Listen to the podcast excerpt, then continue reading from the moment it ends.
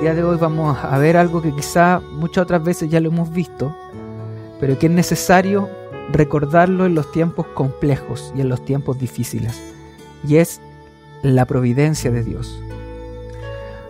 Y como les decía, estamos pasando en Chile momentos difíciles, eh, bueno, en el mundo, como pueden saber, pero vamos a remitirnos aquí, donde muchas veces se plantean ciertas cuestiones sobre qué va a pasar. Está la incertidumbre eh, presente en nuestras vidas, pero la misma experiencia en estos últimos meses, quizás desde octubre, lo que ha pasado ahora, nos da muestras de que no hay nada certero, que todo es vanidad, que un día tenemos trabajo y al otro día no lo tenemos, quizá usted tiene una buena situación y al otro día no la tiene, quizá usted puede tener cobijo en su familia, pero al otro día ya no está la familia tal como estaba.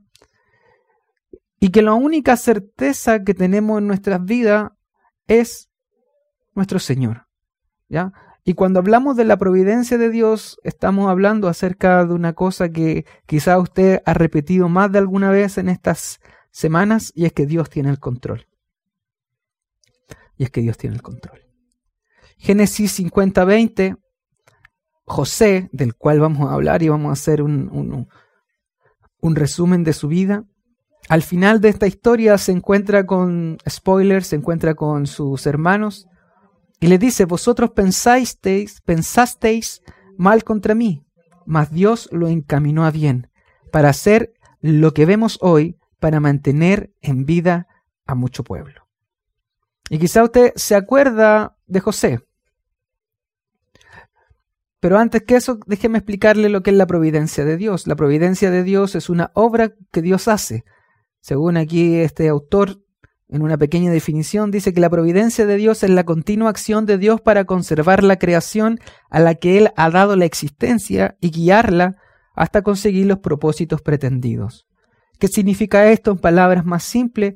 Es que Dios crea a este mundo y todo lo que en él hay, todo, lo visible y lo invisible, lo crea, pero no solo lo crea y lo deja así como ahora vételas por tú misma, sino que crea todo lo que hay y lo afirma, lo conserva, él guía la historia, él guía los propósitos para cumplir su voluntad. Y esa providencia de Dios se refleja en esta historia de José. Y por eso yo quiero que nos metamos en la historia de José y veamos cómo la mano de Dios está en toda la historia y cómo en esa historia Dios comienza a guiar y a actuar de tal modo que al final consigue sus propósitos pretendidos. Es decir, la providencia de Dios es que Dios nos crea, pero que también Él tiene el control de nuestra vida. Él controla todo lo que pasa. Si llueve es porque Él envía la lluvia. Si hay vientos es porque Él tiene el control de los vientos. Si hay eh, algún, dice la Biblia, si hay algún nuevo rey o algo así, dice que Él pone y saca a los reyes. Es Él el que hace y el que tiene el control de la historia. No es un Dios que esté lejano ahí arriba y que diga, me da lo mismo lo que hagan los seres humanos, no me importa, sino que es un Dios que se involucra. Se involucra en la historia de los hombres, se involucra en sus necesidades, se involucra en sus peticiones. Los milagros también son una obra de la providencia de Dios, es decir, cuando ocurre un acto milagroso es porque Dios se ha involucrado en esto. Que usted esté hoy escuchando esto a través de Internet es porque de algún modo los hilos de las circunstancias y de la historia que está alrededor de su vida y lo que ha pasado lo ha llevado a que hoy esté usted escuchando esto. Eso es la providencia de Dios. Dios crea pero también sostiene, mantiene y guía la historia y guía todo lo que creó para conseguir sus propósitos. Y como ya les dije, vamos a ver esto en la historia de nuestro amigo José. Génesis 37, 9 dice, soñó aún otro sueño y lo contó a sus hermanos diciendo, he aquí que he soñado otro sueño y he aquí que el sol y la luna y once estrellas se inclinaban a mí. Quizá usted recuerde a José como el soñador, el de la túnica de colores, el que interpretaba sueños. Y esa es la historia de José, por eso lo conocemos. Aquí está este texto en Génesis 37.9 que nos habla que José había tenido dos sueños. En estos sueños se mostraba de alguna manera a sus hermanos y a sus padres postrados delante de él. Entonces cuando va José y les cuenta esto a sus hermanos, a sus once hermanos, sus hermanos no estuvieron muy contentos de que esto aconteciera. No les pareció muy bonito que él sostuviera que había un sueño que él tenía donde ellos iban a postrar delante de él. Entonces lo que hicieron es buscar deshacerse de él. Querían matarlo. Ese es el primer plan que tuvieron. Querían matarlo. Quizá usted se recuerda la historia. Y lo querían matar y buscaron cómo hacerlo. Entonces, a través de esto, de este deseo pecaminoso de los hermanos de José, vemos que Dios está ya comenzando a actuar. Y no es que Dios sea el que los motivó a pecar, ni el causante del pecado, sino que a través de estas circunstancias Dios va ordenando la historia para lograr sus propósitos, como decíamos, a través de la providencia. Entonces más adelante en la historia, en Génesis 37, 28, dice, sacaron ellos a José de la cisterna, lo trajeron arriba y lo vendieron a los ismaelitas por 20 piezas de plata, y estos se llevaron a José a Egipto.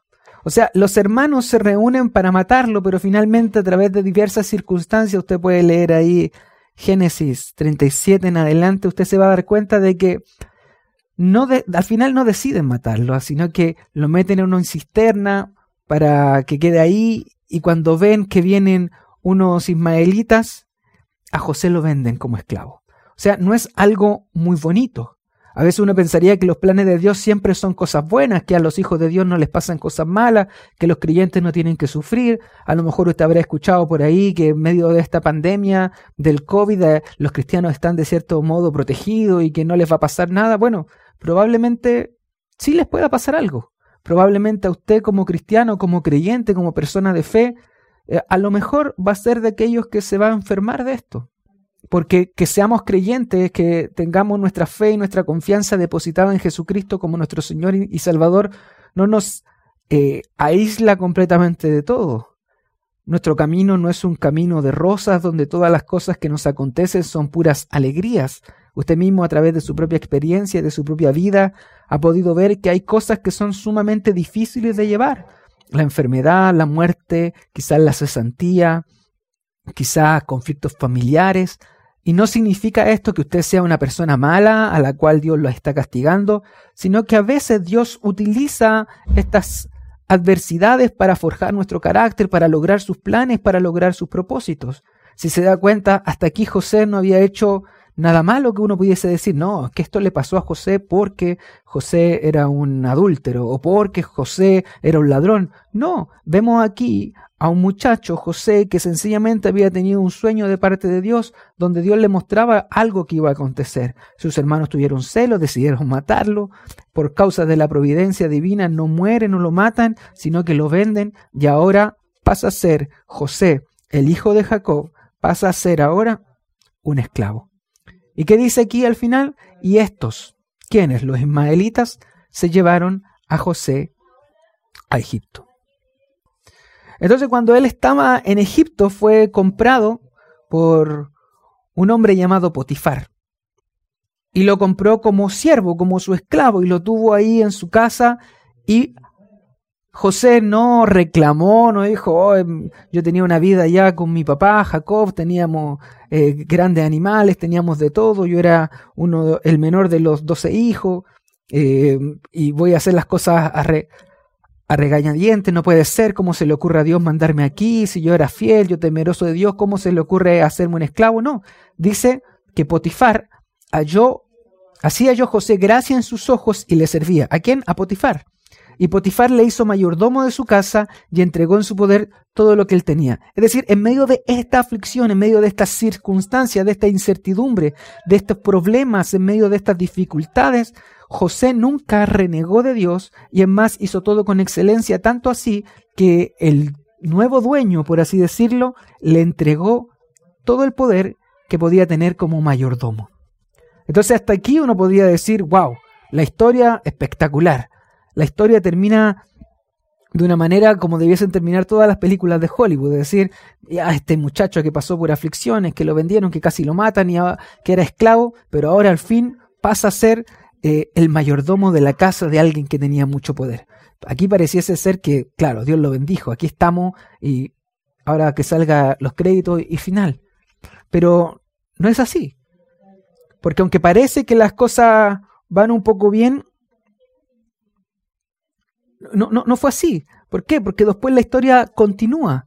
No termina aquí, continúa un poquitito más y vamos a ver que la esposa de Potifar mintió para acusar a José de un pecado que él no había cometido.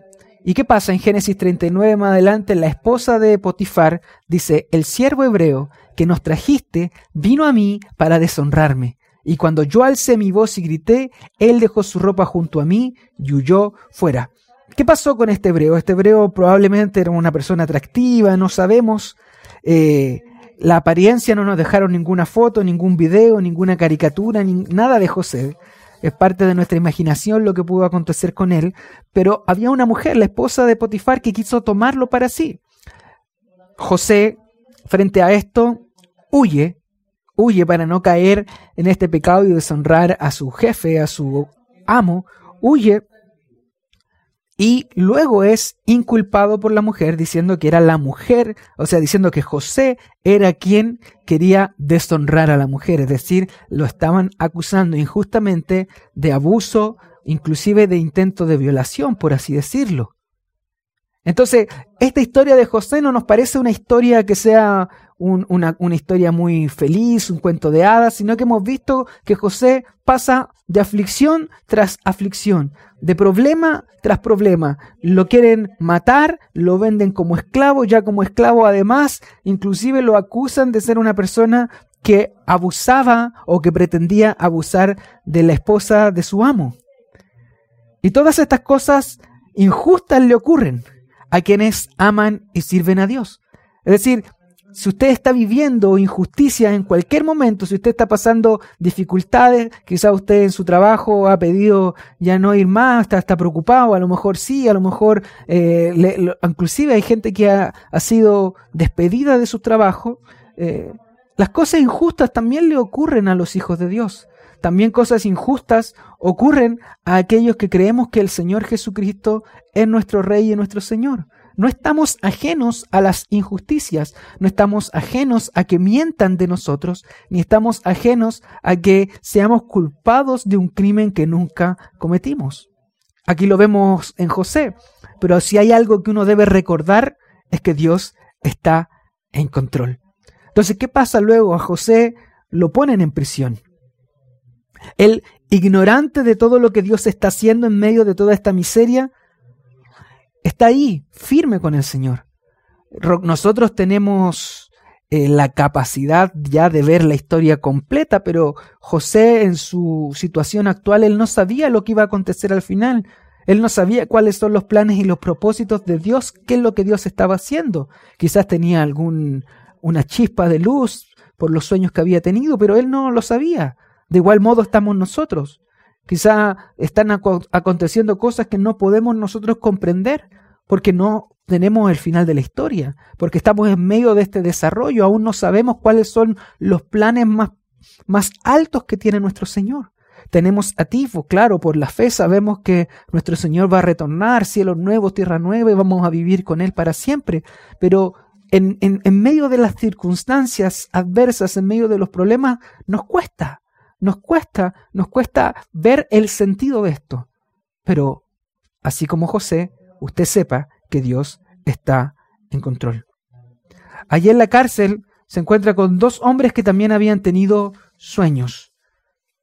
En medio de la cárcel, un copero que había tenido sueño y usted puede ahí leer sus sueños, pero José finalmente interpreta los sueños. Uno eh, no le va muy bien a uno de los que lo interpreta porque su sueño era que iba a fallecer, pero al otro sí, y, y, José ahí en medio de eso utiliza también lo que Dios le había dado e interpreta los sueños de estos dos hombres, de el copero.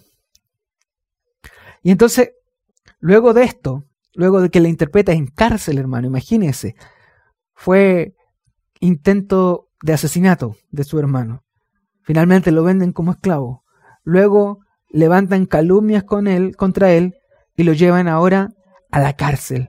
Allí en la cárcel interpreta estos sueños, para que hagamos un resumen, y le dice al copero, acuérdate pues de mí cuando tengas ese bien, y te ruego que uses conmigo y te ruego que uses conmigo de misericordia y hagas mención de mí a Faraón y me saques de esta casa. Ahí en Génesis 40, 14. Es decir, le pide al copero que interceda por él cuando tenga la posibilidad delante de Faraón para que pueda salir de esa prisión. ¿Qué pasa más adelante? Pasan dos años. Dos años, hermano. O sea, injustamente está José en la cárcel por dos años. Pasan estos dos años y el copero escucha de un sueño que tiene Faraón. Faraón había tenido ese sueño famoso de las vacas gordas y las siete vacas flacas. Y este copero se acuerda de ese joven hebreo que había interpretado su sueño. Faraón había mandado a llamar a casi todos los sabios que tenía a su alrededor y nadie había sido capaz de interpretar el sueño de Faraón.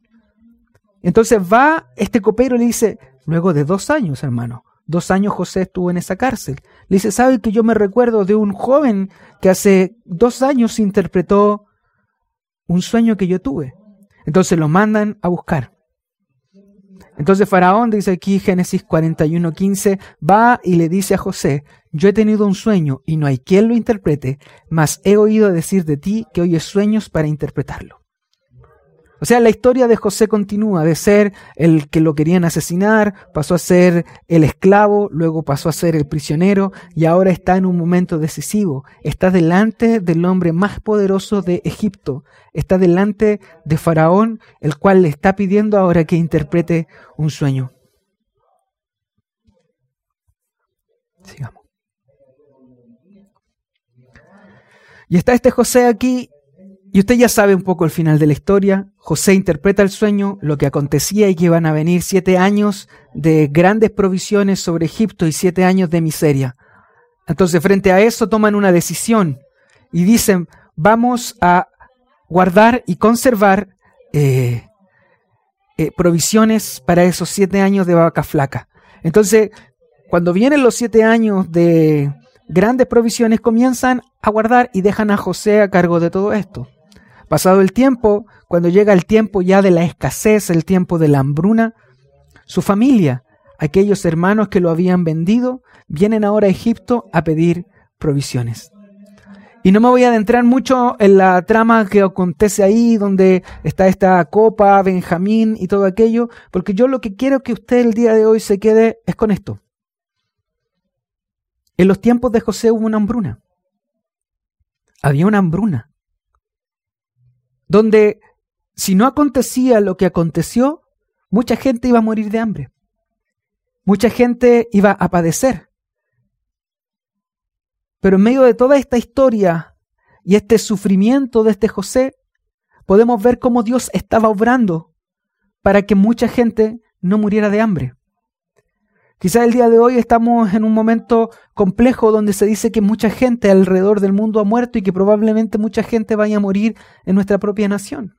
Y quizá uno podría pensar y decir, bueno, Señor, ¿por qué no haces esto? ¿Por qué no haces esto otro? Quizá algunos puedan cuestionar su fe misma y decir, oye, pero ¿cómo a ti eh, te pasa esto si no que tú eres cristiano? ¿Dónde está tu Dios? Como le decían a nuestro propio Señor, como decía aquel salmo. ¿Dónde está tu Dios?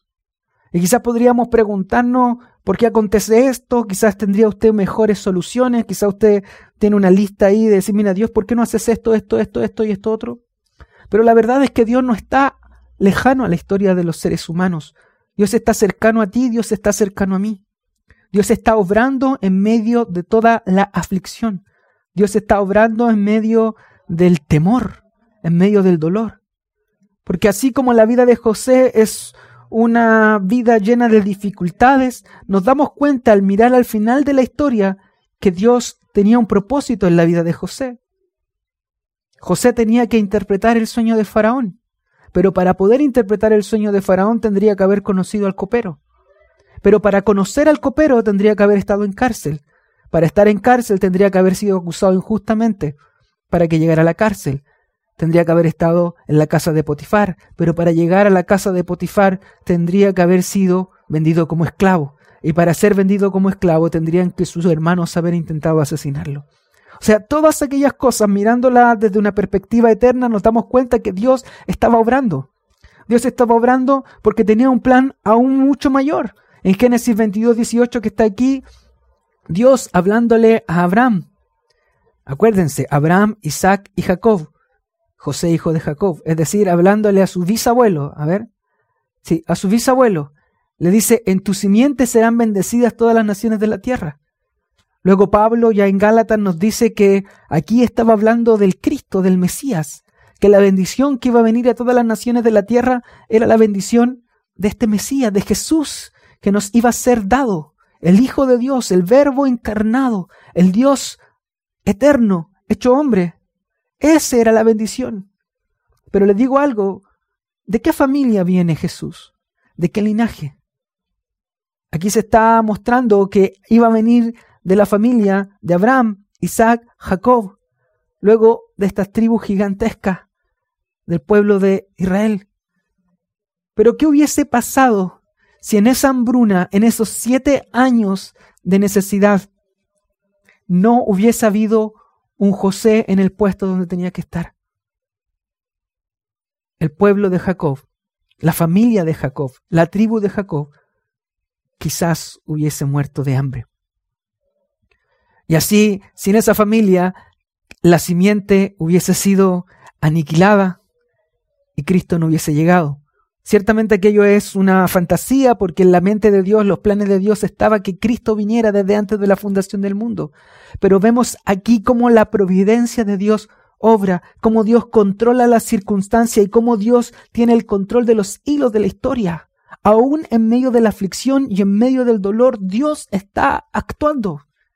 Quizás hoy día usted pase por circunstancias complejas más allá de, esta pandemia. A lo mejor usted tiene problemas en su trabajo, en su familia, a lo mejor tiene problemas de salud, problemas económicos. Lo desconozco.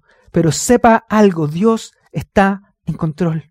Dios está obrando en medio de la necesidad. Dios está obrando cuando parece que todo está oscuro. Dios está obrando. Es por eso que en el 45.5 José habla a, sus hermanos y les dice, ahora pues no os entristezcáis ni os pese de haberme vendido acá. Es decir, le dice, miren, no se preocupen. Ustedes me vendieron, ciertamente fue un error, un pecado, algo, pero bueno, ustedes me vendieron, pero no se entristezcan ahora, porque para preservación de vida me envió Dios delante de vosotros. Es decir, José entendía que todo esto que le había acontecido tenía un propósito. Y ese propósito era que su propia familia, los hijos de Jacob, la tribu de Jacob, no muriera. Que pudiese él haber estado en Egipto para poder interpretar ese sueño de Faraón, para poder administrar los graneros y para poder dar alimento al necesitado. Hermano, estamos pasando por tiempos que a lo mejor son complejos, pero debemos confiar en nuestro Señor. Él tiene el control. Él tiene el control de los hilos de la historia. No es que Dios cerró un ojo y, apareció algo de repente. No, Dios es omnisciente, Él sabe todo. Más que nosotros. Nuestra mente es incapaz de poder comprender lo que Él entiende. Pero sabemos y tenemos la confianza, la certeza y la esperanza de que tendremos un futuro mejor. Porque a lo mejor usted o yo o cualquiera de los que está escuchando esto puede padecer alguna enfermedad. Y quizá puede pasar por momentos difíciles. Quizá la muerte va a tocar nuestra puerta, no lo sabemos. Porque tarde o temprano aquello va a acontecer si nuestro Señor no vuelve antes. Pero Dios tiene el control. Dios tiene el control de los hilos de la historia. Él está en control. Y José sabía que Dios está en control y que Él estaba asegurando que los descendientes de Abraham no murieran de hambre. Dios es el que cumple sus planes y sus propósitos. Esa es la verdad detrás de toda la historia. Dios está en control. Y quizás, hermano, usted podría decir, bueno, pero si van a morir de hambre, ¿por qué mejor no les mandó maná del cielo y así no morían de hambre? Bueno, es que Dios utiliza maneras distintas para cumplir sus planes. Y eso es lo que yo compartí hace poco con, en mis redes sociales. Un chiste, y ya para terminar, un chiste de Condorito que yo leí, me acuerdo cuando niño y que la otra vez lo repitieron en la serie Los 80. Que estaba Condorito arriba del techo en medio de una inundación y le pide a Dios que lo ayude. En eso llega un bote Y el bote le dice, te llevo. Y Condorito le dice, no, Dios me va a ayudar. Luego viene una lancha. Y la lancha le dice, te ayudo. Y el Condorito va y le dice, no, Dios me va a ayudar. Luego viene un helicóptero y el helicóptero le dijo, te ayudo. Y Condorito dice, no, Dios me va a ayudar. Luego de eso, el agua sube y Condorito muere. Condorito se presenta en esta caricatura frente a Pedro y le reclama, le dice, pero ¿por qué si yo confiaba en Dios que me iba a ayudar, no me ayudaste? Y Pedro le dice, ¿cómo que no? Te mandamos un bote, te mandamos una lancha, te mandamos un helicóptero, pero tú no hiciste caso. Y luego el famoso plop. Hermano, Dios obra también a través de diversos medios. ¿Qué quiero decir con esto? Que en medio de esto haga usted caso también a las indicaciones de los expertos. No piense usted que el lavarse las manos es una falta de fe. No piense usted que el no juntarse con alguien que pueda estar en la población de riesgo es una falta de fe. No, porque la fe es algo que tenemos nosotros y es nuestra certeza, nuestra convicción y nuestra esperanza que aunque se caiga el mundo por completo y se derribe todo, estamos en las manos del Señor. Pero Dios también obra de esa manera. En otro momento, con el pueblo de Israel en Egipto, Dios mandó maná del cielo, pero en este momento, en la historia de José, Dios decidió, por medio de Faraón y por medio del granero, surtir los alimentos para que la casa de Jacob no padeciera ni muriera. Así que las circunstancias actuales, hermanos, son sólo temporales.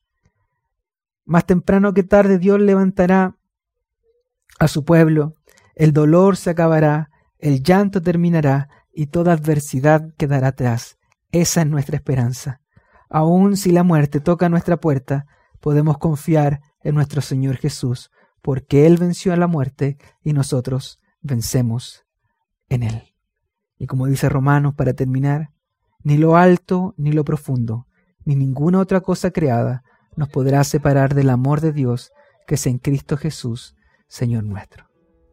Así que si algo usted tiene que hacer en estos días es agarrarse más de la mano de Dios, es confiar más en Él, es confiar que Él tiene el control y que pase lo que pase, nosotros somos de Él. Él es nuestro Señor y para Él vivimos, para Él existimos. Y si vivimos, para Él vivimos y si morimos, para Él morimos.